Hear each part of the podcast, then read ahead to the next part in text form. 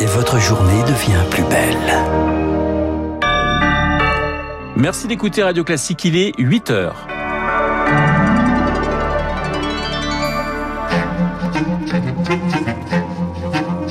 7h, 9h, la matinale de Radio Classique avec Renaud Blanc. Faut-il rendre la vaccination obligatoire pour les soignants, étendre le pass sanitaire? Réponse ce soir. Emmanuel Macron s'adresse aux Français à 20h. Le pass sanitaire obligatoire déjà pour se rendre à l'étranger. Un document qui fait l'objet d'un trafic, notamment sur les réseaux sociaux. Vous l'entendrez. Et puis, la liesse en Italie. La Squadra Azzurra sacrée championne d'Europe de football hier soir face à l'Angleterre. 53 ans après son dernier euro. Classique. Et le journal de 8 heures nous est présenté par Baptiste Gabory. Bonjour Baptiste. Bonjour Renaud, bonjour à tous. Emmanuel Macron à l'heure des choix. Le chef de l'État s'adresse aux Français ce soir à 20h depuis le palais de l'Élysée. Une allocution prévue de longue date mais percutée aujourd'hui par la crainte d'une quatrième vague de Covid favorisée par la propagation du variant Delta. Variant aujourd'hui majoritaire en France et la hausse des contaminations se poursuit. Plus de 4200 nouveaux cas enregistrés hier contre 2500 il y a une semaine.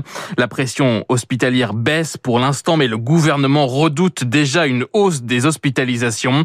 L'activité de SOS médecins en Ile-de-France pour Covid progresse, plus 0,2%. Serge Smadja est le secrétaire général de SOS médecins. On était à plusieurs semaines de baisse consécutive.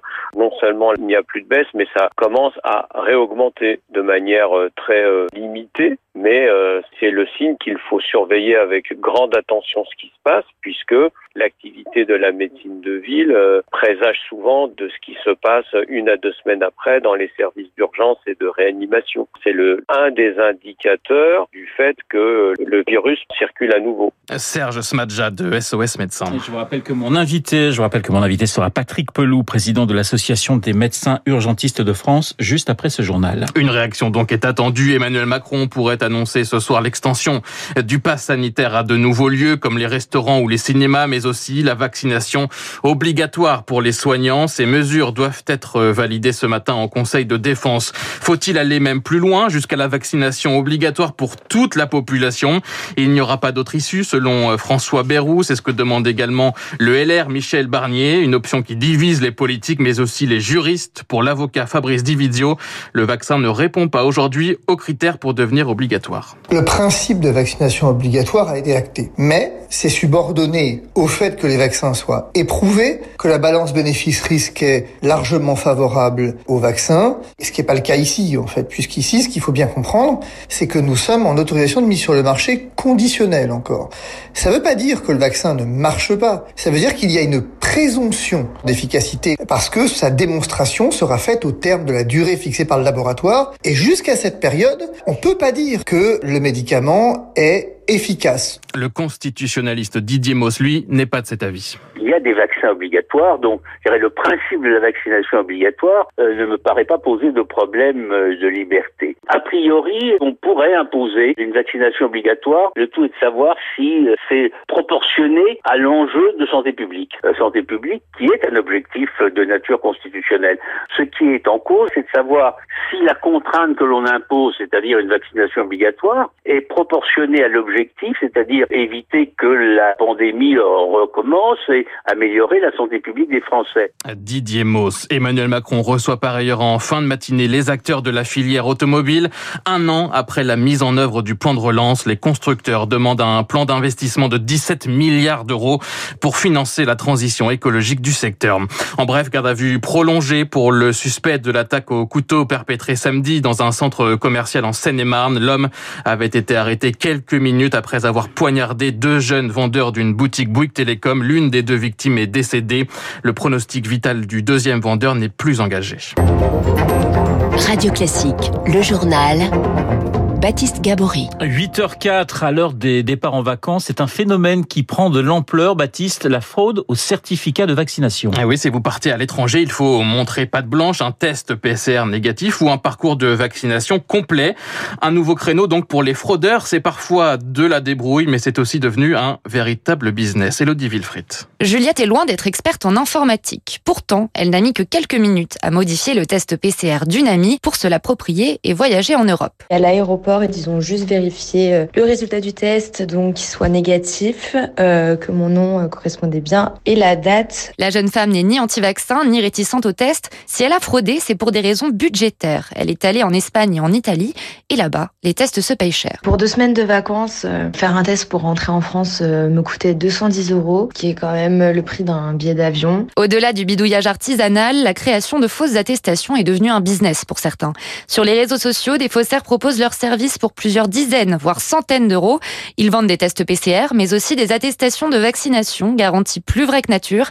Des documents difficiles à falsifier, selon Jules Rognoni, spécialiste en cybersécurité. Les passeports euh, vaccinaux contiennent une signature numérique. C'est possible de vérifier que le document est authentique. Pour en faire un faux, il faut être en contact avec une personne qui a accès au logiciel de création de passeport vaccinal. Une pratique qui se développe aussi en Allemagne ou aux États-Unis. Selon la société de cybersécurité Checkpoint, plus de 1200 vendeurs de faux certificats ont été recensés sur le Darknet.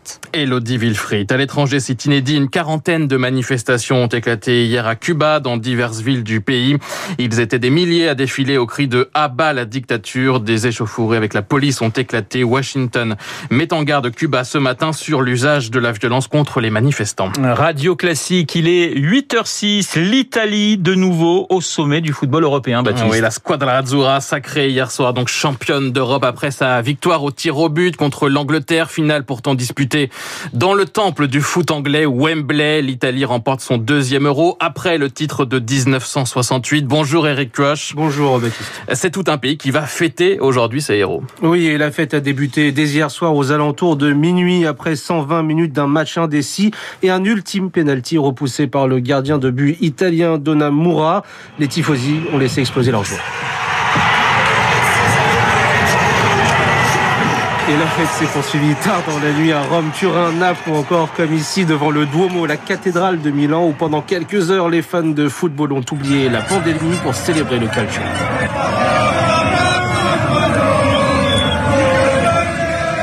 53 ans que l'Italie entendait cela, deuxième sacre européen et la fête va se poursuivre aujourd'hui. Les 26 héros de la Squadra Azzurra sont attendus au palais du Quirinal où ils seront reçus par le président italien Sergio Mattarella cet après-midi avant un bain de foule avec leurs supporters. Merci beaucoup Eric Kuoch. Lui aussi doit avoir encore la tête dans les étoiles. Le Britannique Richard Branson qui a réussi hier son pari, un voyage de quelques minutes dans l'espace avant de revenir sur Terre. Il est le premier homme à faire un saut dans l'espace à bord de son propre appareil.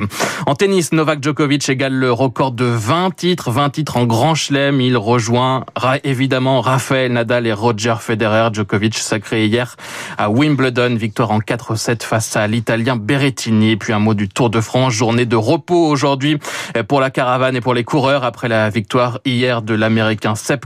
Tadej Pogacar conserve son maillot jaune. Voilà le Tour de France qui se trouve actuellement dans les Pyrénées. Merci Baptiste Gabory, Baptiste que vous retrouverez eh bien, à 9h pour un prochain point d'actualité. 8h08 sur l'antenne de Radio Classique. Dans un instant, mon invité Patrick Pelou, un président de l'Association des médecins urgentistes de France. Mais auparavant, l'édito politique avec